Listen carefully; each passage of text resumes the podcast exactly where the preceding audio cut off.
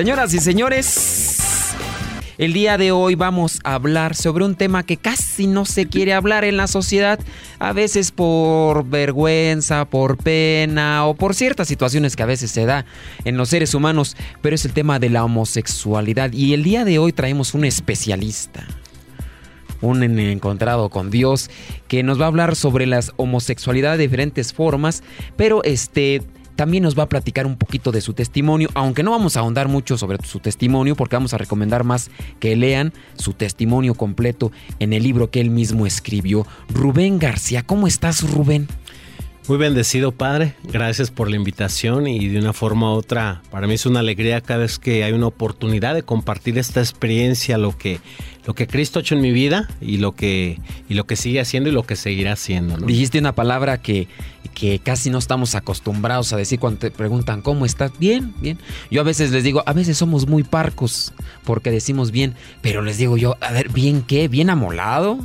O bien, bien, pero tú dijiste una palabra que después de que ya les pregunto cómo están, dicen bien y que no, no dan una respuesta clara, les digo, pienso que la respuesta más exacta debe ser bendecido. Dijiste bendecido por Dios. ¿Por qué, por qué está bendecido Rubén García por Dios? Porque al tener este, ese encuentro maravilloso con, con Cristo y la, y la vida, la, la vida que, que llevo ahora, realmente es una vida de bendición, es una vida plena. Y cuando antes este, de estar en esta gracia, en esta presencia, en este encuentro con el Señor, pues mi vida era, era de maldición, de pecado, de oscuridad, de soledad y lleno de esclavitudes, ¿no? Entonces ahorita me considero pues un hombre en, plenitud y, digo en esa bendición porque realmente este Jesús está en mi corazón. Oye, has mencionado cosas fuertes, acabo de decir oscuridad y y palabras ahí que a veces yo pienso que no deben ser así tan propias, ¿verdad? Pero este, las has mencionado. ¿Quién es Rubén García? Porque la gente va a decir, bueno, bueno, está hablando de una situación que vivió como muy caótica, muy, muy oscura, pero ¿quién es Rubén García? A ver, platícanos. Yo ya sé quién, más o menos quién es Rubén García, ¿verdad? No puedo decir a exactitud quién es, pero ¿quién es Rubén García? A ver, platícanos a los que están escuchando, platícales quién es Rubén García. Bueno, pues Rubén García, este, antes de conocer a Cristo, este, vivió por muchos años dentro del estilo de vida homosexual. Este, trabajando, cuando me fui de mi casa a los 15 años, trabajando en un prostíbulo. Eh, ya en ese lugar me empecé a transformar, ¿no? A vestirme de mujer, a, incluso ya no me llamaban Rubén, en ese prostíbulo yo era la Rubit, a punto de hormonizarme, eh, totalmente alejado de Dios, como dice pues carta a los romanos, ¿no? Entregué mi cuerpo al servicio de la impureza y fui progresando en este camino del pecado.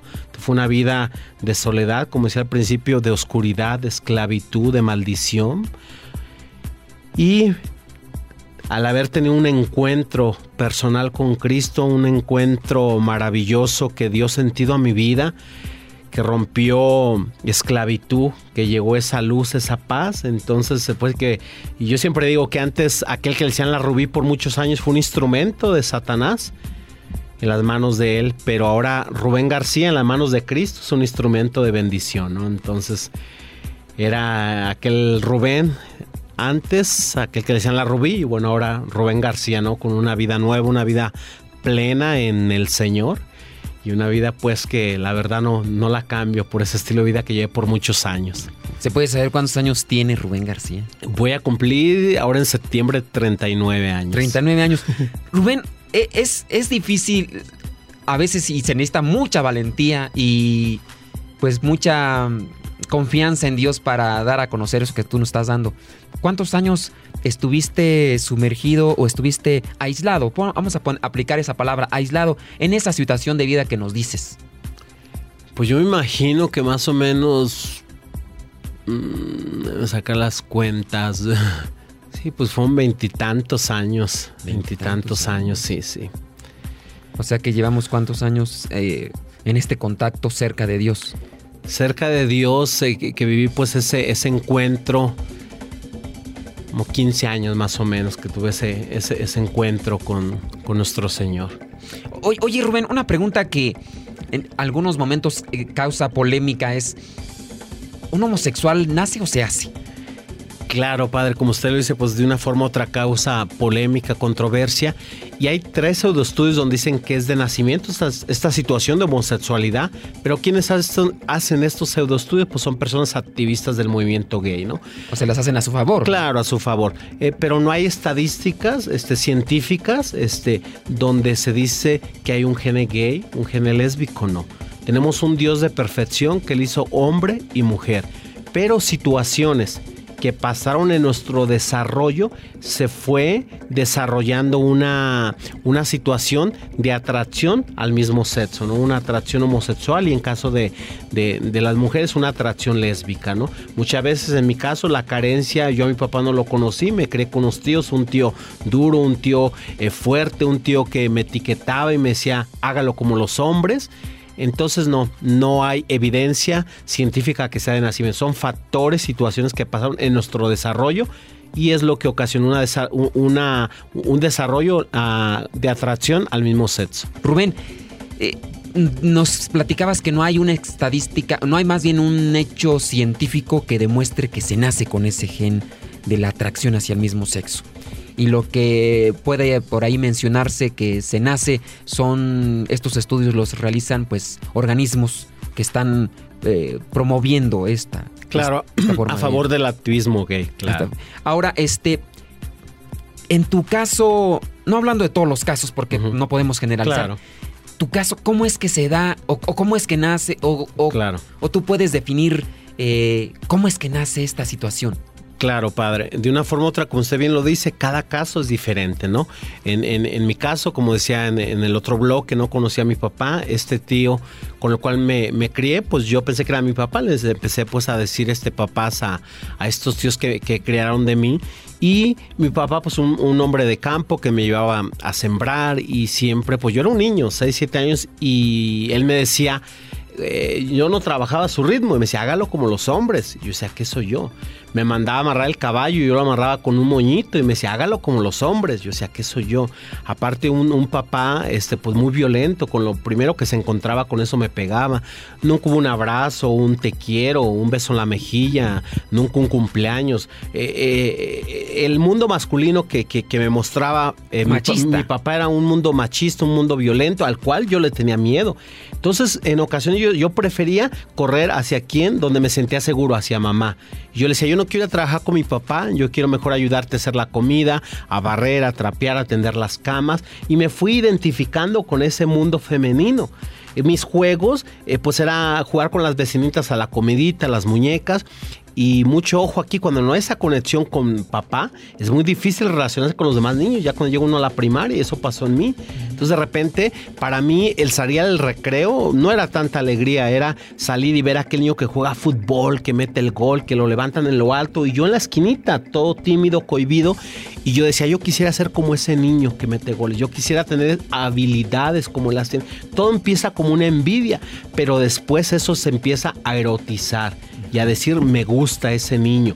Lo que a mí me decía que me gustaba es que yo quería tener esas condiciones de habilidad, de masculinidad, de fuerza que ese niño tenía.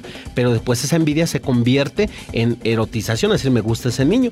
Otra cosa bien importante, que, que, de una forma u otra hacían equipos y de repente decían, bueno, yo elijo a fulanito, yo a sutanito, y a mí nadie me elegía. ¿Por qué? Porque habla como niña, mi voz era como una niña, aparte yo era tartamudo, entonces habla eh, porque es mariquita y me empezaban a etiquetar, entonces yo toda esa situación, yo me crié en un pueblo muy chiquito, entonces yo decía, ¿por qué me dicen esto? Y recuerdo que siempre, entre comillas, yo me enamoraba de los compadres de mi papá de su edad, del maestro, del director. Ahora comprendo que lo que estaba buscando era la atención que papá no me había dado. ¿No? Entonces, de una forma u otra, se empieza a desarrollar y a darme cuenta que soy diferente a los demás. Llego a la secundaria y pues lo mismo. Las burlas, etiquetas y demás. Y vienen todas mis amigas y se vente con nosotros. Nosotros este, te, defendemos de esos patanes. Entonces vuelvo a desenvolverme en ese mundo femenino. Y para mí el mundo masculino al cual yo pertenecía, pues era un misterio. Y cuando algo es un misterio, pues eso le atrae. Entonces yo pertenecía a ese mundo masculino, pero de una forma u otra no me sentí identificado, me sentí identificado con el mundo femenino y me sentía yo parte de ese mundo femenino. Incluso yo llegué a decir equivocadamente, yo soy una mujer en el cuerpo de un hombre, pero mentira, ser algo equivocado, porque Dios no se equivoca. Entonces iba creciendo y ese mundo masculino pues me iba atrayendo mucho más.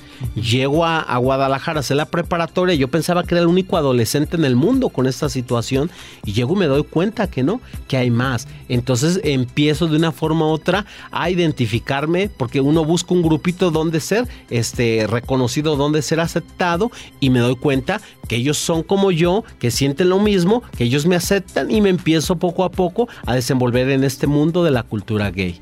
Oye, Rubén, ¿hay una edad en la que el, el, hombre... ¿Podemos también hablar el mismo caso con las mujeres? ¿O es, una situación diferente? Es situación diferente. Pero, por ejemplo, en tu caso, ¿hay una edad en los hombres que se empiece como que a sentir esa, esa, pues esa situación que tú estás mencionando, esa como atracción o, esa confusión, o no sé cómo llamarlo. Claro, la, confusión yo creo empieza desde esas palabras, ¿no? Que papá me decía, hágalo como los hombres. Aparte, pues yo vuelvo a, repetir, mi voz era de una niña, ¿no? Entonces, este, eh, ya en la primera era como una confusión, ¿por qué me dicen mariquita? ¿Por qué no me aceptan? ¿Por qué no me eligen para jugar con ellos? ¿Por qué me, me, aíslan? ¿Por qué me, me apartan? ¿no? Eh, ya en la secundaria sí ya de una forma u otra ya empieza como a desarrollarse esa atracción, ¿no? De repente, pero aún está esa atracción para esa, esa confusión porque en ese pueblito no se veía un canal de televisión, padre, así que no sea tanta porquería que hoy en día se ve en la televisión. Entonces yo soy el único adolescente raro en el mundo cuando llego a Guadalajara y me doy cuenta que hay más chavos como yo y me doy cuenta este, que, que, empiezo a meterme en este mundo donde eh, de, que, hay, incluso había discotecas, este, eh, antros gay en aquel tiempo para menores de edad y me empiezo a desarrollar, entonces de una forma estoy aceptando estas etiquetas que me pusieron en la primaria, en, en la secundaria y entonces yo ya podía decir, sí, sí soy homosexual, porque siento así, porque hay más como yo, pues de una forma u otra vengo a reafirmar esa confianza confusión que traía, que venía cargando desde la niñez. Pues llega el tiempo donde ya, ya no se convierte quizás en confusión, sino en aceptación y decir, soy homosexual, quiero vivir este estilo de, de vida gay, quiero buscar una pareja y empiezo a vivir la corriente del mundo, ¿no? Me empieza a llevar en este estilo de vida. Y de una forma u otra, bueno, me doy cuenta que por muchos años nunca pude llenar ese vacío, porque hombre con hombre, mujer con mujer, nunca se puede complementar, seguirá estando vacío ese corazón. Oye, eh, la situación que hablabas, por ejemplo, en el caso de cuando te empiezan a etiquetar, me imagino que puede ser en algunos momentos por cómo se mueve uno o por la voz, pero necesariamente la voz a poco es un una etiqueta o es un, señalamiento de decir este tiene una tendencia hacia el mismo sexo. ¿La, voz es necesariamente un mm. factor para decir eso? No, padre. No, este, yo me imagino que toda la, situación que yo traía, porque de repente quien me tenía que enseñar el mundo masculino era mi papá, pero muchas veces los papás enseñan este mundo masculino pues con golpes, con violencia. Entonces lo que hace uno es recorrer eh, o correr hacia atrás a ese refugio seguro que es mamá. Entonces yo me empiezo a identificar con ella, quizás hablar como ella, a mover mis manos como ella, ¿no? Entonces empiezo de una forma u otra a ser como, como, más, eh, como más fino, se puede decir, como más débil, ¿no? Entonces por eso decía un psicólogo que la conexión de, lo, de, de a partir de los tres años se tiene que desligar esa conexión del niño con mamá y desconectarse de mamá y empezar a conectarse con papá. Pero cuando papá es un papá violento, duro, este, entonces yo vuelvo hacia donde estaba antes, con mamá. Entonces, por eso de una forma u otra, esta situación viene, viene, uno este, llevándonos pues a más, eh, que es un factor la voz, pero, pero de una forma u otra puede tener un niño su voz delgada, pero cuando está reafirmado por papá, cuando está abrazado, apapachado por papá, cuando su papá le dice eres mi campeón, cuando su papá le da su vez una mequilla, él, él, no va, no va creciendo con un, con una, con un vacío del amor masculino, de identificación con mamá y ese miedo pues hacia el mundo masculino. ¿Es un factor o puede ser un factor el aislamiento de los papás en la actualidad, Rubén? Claro que sí, padre. En cuestión de, los varones, muchas veces puede estar el, papá físicamente, pero emocionalmente no está. Entonces ahí una situación de una forma u otra este, caótica. Que esto también aplica también este, para las, en el caso de, las mujeres, ¿no? Cuando un, un papá este, eh, está físicamente pero emocionalmente no está con la mamá, entonces la niña también puede percibir, ¿no? Pues ser mujer y de qué sirve tener un hombre si de repente pues no, no la papacha, no la consiente, no está emocionalmente, pues yo no necesito de un hombre. Entonces también ahí aplica tanto para las mujeres como para los hombres, ¿no? Pues de una forma u otra estamos padre en una cultura machista donde se dice, el, el, niño, el papá le dice a, a su hijo, no tiene que llorar, este, al, hijo eh, no, no, no hay que abrazarlo, mucho menos un beso en la mejilla. Cuando yo escucho muchas veces comentarios, oiga compadre, ¿cómo que usted besa en la mejilla a mi ahijado? Lo va a volver maricón, no lo haga. Cuando yo escucho eso digo, al contrario, al contrario papá, si usted no hace eso, su hijo va a ir creciendo con una carencia del amor masculino. Y siempre le digo a los papás cuando predico, especialmente, he predicado en muchos lugares donde los papás son muy machistas. Y yo le digo, papá, apapache a su hijo, su beso en la mejilla, dígale cuánto lo quiere. Si usted no lo abraza, si usted no lo apapacha, vendrá alguien y lo hará por usted. Y no nomás lo va a apapachar, si no sabe qué, a cambio de ese apapacho le va a pedir a su, a su hijo, a esa persona, entrégame tu cuerpo sexual genitalmente, ¿no? Entonces, claro que es uno de los principales factores, ¿no? Entonces, donde hay más machismo, hay más alto índice de homosexualidad. Quizás muy escondido, pero hay más alto índice de homosexualidad. Y cuando los papás son más cariñosos, más apapachadores con su hijo, ese hijo va a crecer sin una carencia del amor masculino, se va a sentir completo, se va a sentir, eh, sentir incluido eh, dentro de este mundo masculino y no va a andar buscando, no va a andar buscando, mendigando ese amor masculino fuera porque papá se lo ha dado. Y nada más. Bueno, ahorita platicamos más sobre esa situación. Me estabas platicando sobre tu vida, tienes este desenvolvimiento ya en lo que es en la preparatoria, llegas a encontrar este, pues estas personas que también tienen eh, la misma atracción y todo esto. ¿Qué sucede después con Rubén García, después de la preparatoria? Me imagino que llegas como que a, a liberarte más pienso, a liberarte más de esa situación familiar y te desenvuelves más en tu vida, en tus sentimientos, en tu, en tu forma de pensar y de sentir. ¿Qué sucede con Rubén García después de la preparatoria? Claro, claro, padre, pues de una forma u otra yo en esa parte de la preparatoria, pues veo que hay más chavos como yo, me acepto. Y por una discusión que tengo con mi mamá biológica, este, me voy, me voy a los 15 años de mi casa y lo que sea, pues al principio en ese lugar empiezo ya a trabajar en un, en un prostíbulo a Dios totalmente lo destierro de, mi vida. Y bueno, ya ella vestió de mujer, ya con el, sobrenombre de la Rubí, ¿no? Y pues de una forma u otra este, eh, empiezo a vivir, eh, se puede decir, esta cultura gay y entre comillas a sentirme libre. Pero ¿qué es lo que pasaba? Acostarme con uno, eh, con dos y volver en la madrugada a ese cuarto donde me quedaba. Pero yo decía dentro de mí había un vacío que decía, bueno, hago lo que quiero, me duermo a la hora que quiero, regreso a la hora que quiero, pero ¿por qué sigue estando ese vacío? No, me doy cuenta que pues de una forma u otra pues mi vida estaba realmente totalmente alejada de Dios y en esclavitud, ¿no? Entonces por mucho tiempo pues estuve, estuve viviendo ahí, me voy para, este, para Acapulco, aquí a México, pues me para Estados Unidos y en Estados Unidos ya decido ya no vestirme como mujer, pero sí seguir viviendo esta cultura gay, ¿no? En los antros gay, con parejas, en encuentro de sexo anónimo y aquí y allá, ¿no? Entonces, de una forma u otra, uno siente, eh, la comunidad gay nos dice, tú sal del closet y te vas a sentir liberado. Entre comillas, uno se siente libre porque puedo andar haciendo lo que quiera y puedo andar gritando a los cuatro vientos, soy homosexual y, y demás, estoy viviendo esta cultura, pero muy en el fondo, muy en el fondo está ese vacío está ese vacío. Cuando yo hoy veo a chavos eh, transvesti, por más maquillados que yo los vea, pero yo veo su mirada y su mirada me dice todo, ¿no? Mi mirada me, me, dice, mi vida está vacía, ¿no? No me encuentro pleno. Porque la mirada, pues es la, la, la, ventana del alma. La ventana del alma. Rubén, fíjate que se me hace importante que como que nos aclares también ciertos puntos que ya mencionaste. Discusión con tu mamá. Esa discusión fue por ya te manifestabas tú, ella lo sabía o ella no lo sabía y el día que lo manifestaste se enojó. No, ella ya lo sabía, pero de una forma u otra la discusión fue por una simple tortilla. Por una simple tortilla. no, te la calentó, se te quemó. por una simple tortilla fue esta discusión, pero por todo lo que yo venía cargando yo le dije, yo me voy de mi casa. Yo una, yo una persona exploté, porque una forma u otra las burlas, las humillaciones, eso como que lo hace uno ser más rebelde. Mm. Y yo decir, a mis 15 años, que debería ser un adolescente pleno, feliz, a mis 15 años he recibido golpes, humillaciones, burlas. Entonces llega el punto donde me doy cuenta que no soy el único adolescente, donde esta comunidad gay, eh, entre comillas, me dice, bienvenido. Entonces yo empiezo supuestamente a vivir la libertad y le digo, yo me voy de mi casa.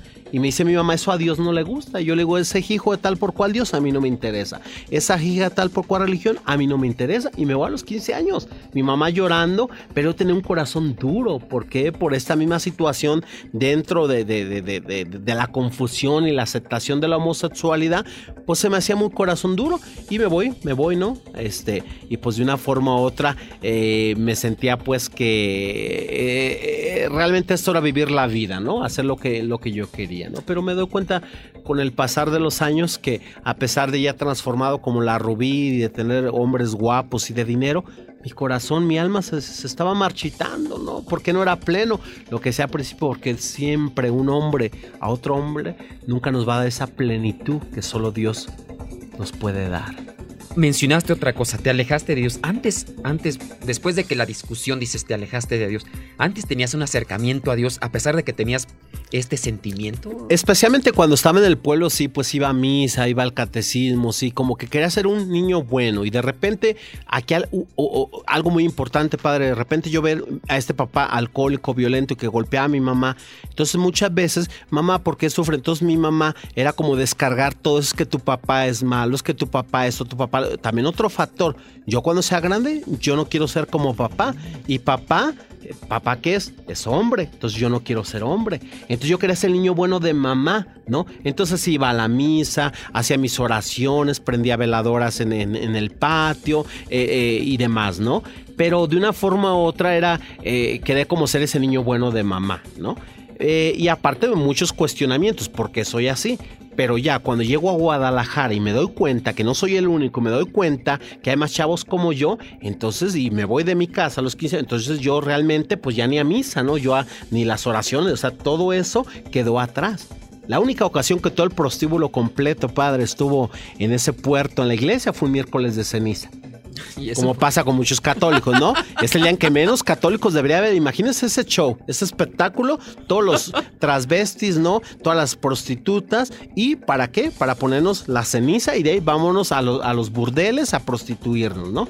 Entonces, de una forma u otra, pero fue la única ocasión que eso, porque no dijimos nos va a caer un rayo, ¿no? Entonces, por eso fuimos, ¿no? Hay temor, hay temor como quiera, Rubén. O sea, ah, sí, hay, hay, hay temor, hay, temor quizás equivocadamente, pero Dios busca tantas formas de llamarnos, pero nosotros, bueno, ya este, nos dieron la ceniza, no nos va a caer ningún rayo, y bueno, ahora sí, vámonos a prostituirnos y demás. Nos platicaba Rubén, hay cierto tipo de, de, de temor a Dios, pero este, digamos, si hay una conciencia de que se está haciendo mal o, o es una conciencia de todos estamos mal y no hay, pues no hay nadie totalmente puro en esta vida y pues nosotros estamos igual que los otros, pero en diferentes circunstancias. ¿O qué pasa ahí? Mire, padre, yo siento que en esa etapa, esto de lo de la, de lo de la ceniza, yo, yo siento que fue como, como un temor a que Dios nos va a castigar. Pero de ahí además yo me, yo me acoplé mi conciencia, quizás la quise dormir y yo como decía trae esa idea. Si tú Dios me hiciste así, o sea, yo soy una mujer en el cuerpo de un hombre, entonces tengo derecho a vivir este estilo de vida, ¿no? Entonces, de una forma u otra, como que, como que desterré a Dios de mi vida, como que quise opacar, ¿no? Entonces, yo siento que en ese, en ese tiempo de los burdeles y los prostíbulos, este, como que adormilé mi conciencia y me sentía entre comillas, o sea, esta es la vida, esta es la felicidad, ¿no? Pues de una forma u otra, digo, al pasar de los años me di cuenta que no, pero era, era en, esa etapa de los 15 años y que tienes que llegar temprano y ya acuéstate y apaga la tele y apaga la música, ese tiempo era como que de repente, o sea, estoy viviendo, como dicen, a donde apunte la zapatilla, pues para allá nos íbamos, ¿no? Porque era, era así, o sea, era trabajar ahí en, en el prostíbulo era de 7 de la mañana a 8 de la noche, salir y bueno, cada quien este, transformarnos, ¿no? Y entonces ya irnos, ¿no? A los burdeles y a mis 15 años me dejaban entrar en la zona rosa, ¿no, padre? Entonces, y volver en la madrugada, pero decir, me acosté con el más guapo del lugar. Pero ¿por qué mi corazón está vacío? Sí, había cositas ahí como que muy en el fondo me cuestionaba. Ve estas personas que, que convivían ahí en el cuarto, que había otras camas más, y todavía llegaban a drogarse. Entonces todavía el cuarto pues, estaba pura marihuana. Entonces ahí nos damos cuenta que el pecado mm, realmente no me deja e, esa plenitud, ¿no? Porque realmente este, hago, tengo un goce corporal con mi cuerpo, pero cada vez mi alma se va marchitando.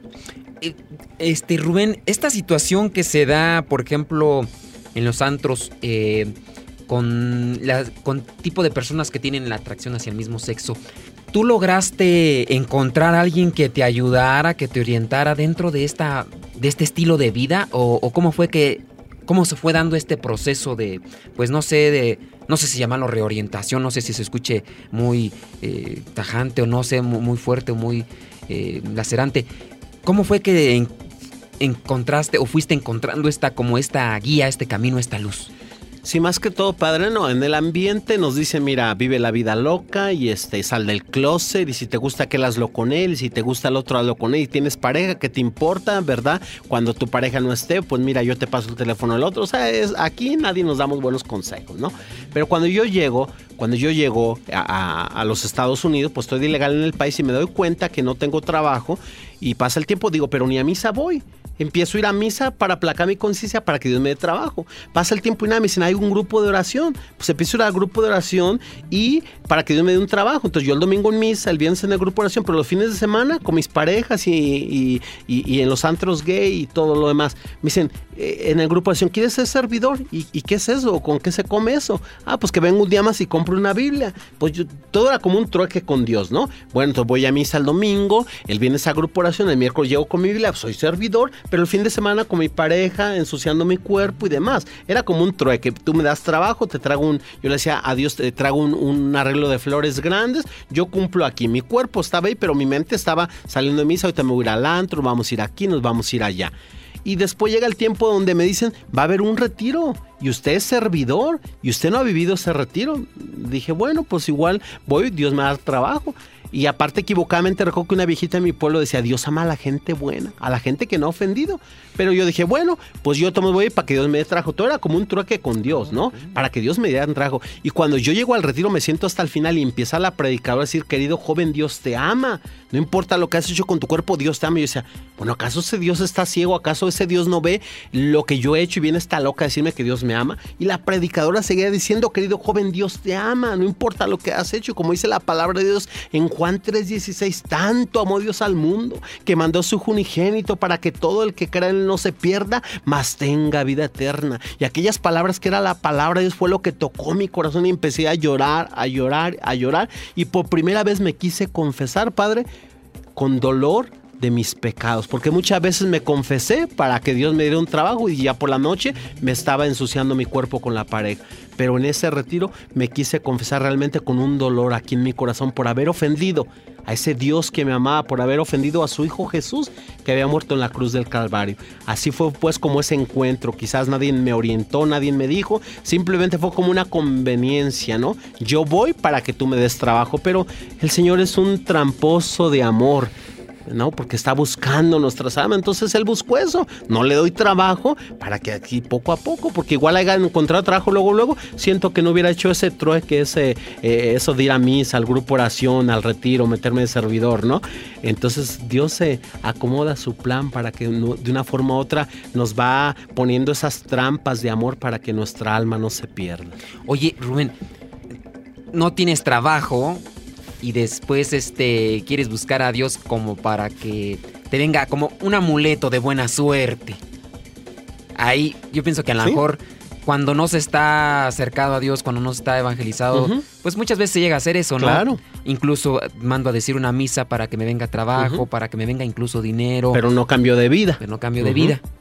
Cuando tú estabas en este grupo, o cuando participaste ya con este grupo de oración ahí, ¿la gente sabía que tú tenías esta actividad en la noche? No, no lo sabía porque pues de repente nunca, nunca estudié actuación, pero siento que como que de repente, como, que, como que ponía una carita, porque yo cerraba mis ojos, sí, cerraba mis ojos a la hora de la oración, recuerdo, este, pues de repente era pensar, bueno, ahorita nos vamos a ir a la, allá, nos vamos a ir al antro, vamos a ir acá, le vamos a llamar a tal amigo, a tal fiesta, ¿no? De repente se alzaba las manos, pero yo viendo a ver quién vino ahora criticando, aunque con las manos levantadas, o sea, o sea, todo era como un movimiento y esto, ¿no? Y, incluso llevaba mi Biblia, pues yo la llevaba, ¿por qué? Porque yo, o sea, yo tenía que hacer lo que yo decía para que Dios me diera un trabajo, entonces por eso llegó lo de la misa, el grupo oración, ser servidor, y bueno, el, el, el, el culmen fue ese retiro, pero yo tampoco veo, porque yo recuerdo que aquella viejita decía, Dios ama a la gente buena. Pero bueno, ahí fue la trampa de amor de que el Señor me puso en ese retiro. Y eh, entonces prácticamente estabas actuando, ¿no? Tú cerrabas los ojos de la gente y pensaba que estabas haciendo oración, pero estabas pensando. Decían, qué espiritual este hermanito. Qué espiritual, pero tú estabas pensando en qué ibas a hacer, con quién ibas a andar, claro. todo ese rollo. Y nunca nadie se dio cuenta después. Después sí, después sí, este ya. ¿Tú lo confesaste? Sí, yo, yo, yo confesé la. Pero ya después, ya cuando te Sí, sí, ya, ya después, ya cuando realmente ya servía al Señor, ya realmente de corazón. Rubén, tú tienes entonces este encuentro con el grupo, tienes pues esta, vamos a llamarle actuación. Tú dices, dices una cosa, pero piensas otra y ves otra, este rollo. Y después vienes a confesarte ya con dolor confesar al sacerdote, no solamente al grupo, a confesar con dolor al sacerdote esta situación que llevas en las noches. Después viene una confesión al grupo. ¿Qué sucede con, con, el grupo cuando ya le comentas aquel grupo de oración, aquel grupo de iglesia que se supone debe ser de hermandad para aceptar y recibir a todas las personas que realmente quieren encontrarse con Dios? ¿Qué sucede cuando tú llegas a confesar que, tienes una atracción diferente a la de los otros. Claro, y más que todo, padre, fue por la situación pues de, de, de, de un, joven que yo llevé a vivir un retiro. Y él tenía esta situación y me dijo, a mí Dios no me ama. Entonces yo fue a la primera persona que yo le compartí sobre, sobre mi situación y bueno, ella, él lo empezó a comentar ¿no? aquí, allá y allá y pues de repente fue un, un poco pues rechazado, criticado y recuerdo que yo eh, quizás este eh, eh, en, ese tiempo en el grupo de estaba como líder yo pero yo estaba vacío era, era un pozo vacío no entonces recuerdo que iba a haber un campamento y le dije yo al Señor Jesús sabes qué dejé los ejercicios espirituales empecé a cancelar la predicación le dije ¿sabes qué, Señor? O sea, no, o sea, tengo esta situación y pues de una forma u otra sé, eh, siento en mi corazón pues que, que, que, tú me rechazas, este, que, la gente me rechaza, entonces mejor pues dejo de predicar y ese campamento va a ser nuestra despedida. Venía la gente al, grupo de oración eh, este, a pedir una oración por mí, digo, eh, que yo orara por eso y yo decía, hermanos, este hermano quiere oración, yo voy a ir a apagar las luces, ¿no? Yo no tenía nada que dar, yo decía, usted predica, usted coordina y Rubén, bien, gracias, porque de una forma u otra, con estas situaciones que yo empezaba a oír sobre, sobre eh, que tenía esta situación de homosexualidad, empezó un vacío dentro de mí. Y ese campamento iba a ser nuestra despedida. Pero desde el primer día que llegué a ese campamento que iba a ser nuestra despedida, el Señor desde el viernes, una oración, una profecía, decía, aquí vienen muchos jóvenes con un corazón vacío que en sus comunidades vienen a buscar a Cristo en ustedes, pero ustedes no tienen que darles porque ustedes están como ese pozo vacío, pero el Señor aquí en este retiro los va a llenar una vez más. Y en ese encuentro, en un campamento en las montañas, padre, me acuerdo que iba a ser nuestra despedida. Yo iba, después de ahí, yo iba a renunciar al grupo de oración. Pero no fue la despedida, fue de donde el Señor me empezó a hablar. Me dio incluso una profecía que me dijo: Yo te amo así como eres, así como estás. Entiéndete y de hoy en adelante siéntete que eres un hijo de Dios. Y de ahí en adelante dije: Me va a importar un comino lo que la gente diga de hoy me tiene que interesar qué es lo que Cristo dice de mi vida. Entonces de una forma u otra ahí como que retomé ahí como que se llenó ese pozo, esa alegría, ese gozo. Y bueno, ya eh, eh, el plan era regresar del campamento y renunciar al liderazgo del grupo de oración, pero no, fue volver a, trabajar este, ya con la fuerza del Señor y, dar mi testimonio. Y entonces les dije, iba con esta intención, este campamento de renunciar por esto y por esto y por esto, pero el Señor ahí llenó una vez más mi corazón de, de su agua viva, de su plenitud. Entonces ahora vuelvo con más ganas, ¿no? Entonces ese, ese, ese, fue la despedida que iba a ser, pues eh, fue un encuentro más amoroso con el Señor y dame cuenta, o sea, que era un hijo de Dios y que, me, y que de hoy en adelante me iba a interesar quizás no lo que la gente dijera, sino lo que Dios dijera cómo está mi vida. De ahí para allá tienes este encuentro, afianzas más tu acercamiento a Dios. ¿Qué sucede con aquella vida que lleva escondidas? ¿Rubén la dejó o...? De, una forma u otra, para mí en, ese tiempo, padre, este, yo no sabía esta situación si era de nacimiento no. Entonces, de repente... Eh, eh, sí recuerdo que, hubo, hubo situaciones donde, donde yo iba a, la discoteca, pues sea, pero bueno, no estoy haciendo nada malo. Donde era como voy a la discoteca, pero voy a evangelizar a, otros chavos. Donde sí muy en el fondo yo decía, bueno, Señor, tengo, yo tengo eh, eh, esta situación, tú me hiciste esa, entonces tengo esta situación pues de poder ir a, bailar quizás, aunque ya no me esté este, eh, teniendo relaciones y demás, ¿no? Y yo, yo, yo, yo anhelaba encontrar una pareja una pareja, o sea, que viviéramos en castidad, ¿no? Mm. Pero, o sea, no, eso no se puede encontrar ahí porque todo a lo que va uno ahí es a tener un encuentro sexual, porque es eh, lo que el pecado me está llevando, ¿no? Entonces fue una situación, este, un, poquito, pues, este, difícil, que estaba quizás ya con Dios, pues de repente, esta situación yo decía, pero ¿por qué yo nací así? Pues yo no sabía lo que hoy sé, que no era de nacimiento, que Dios no se equivocó con mi vida, ¿no? Este, entonces fue una, fue una, una situación así un poquito pues este difícil se podría decir. Pero se dio el proceso y por fin dejas de participar de esta actividad. Sí, sí, después ya que vengo para México y ya pues me, integro pues en el, en el apostolado en el cual hoy, estoy, entonces siento que ya en estos cinco años este, y unos meses que estoy, ahora sé que no es de nacimiento, ahora, tengo hermanos en, esta, en este apostolado pues donde, donde, donde yo estoy, ¿no? Estás en un apostolado, ¿cómo se llama? El, apostolado se llama Courage Latino. Courage Latino, ¿y qué significa, Rubén, o qué para qué o qué realiza el, movimiento Courage latino. Sí, Courage significa valentía. En inglés es Courage, sí, Entonces tener esa valentía, ese coraje del Espíritu Santo de decir, me sigue atrayendo ese hombre, pero ya no lo veo como un objeto sexual, lo veo como una creación de Dios, lo veo como un hijo de Dios. Entonces tener esa valentía del Espíritu Santo de decir, tengo esta atracción, pero por amor a Cristo ya no vuelvo a pisar un antro gay.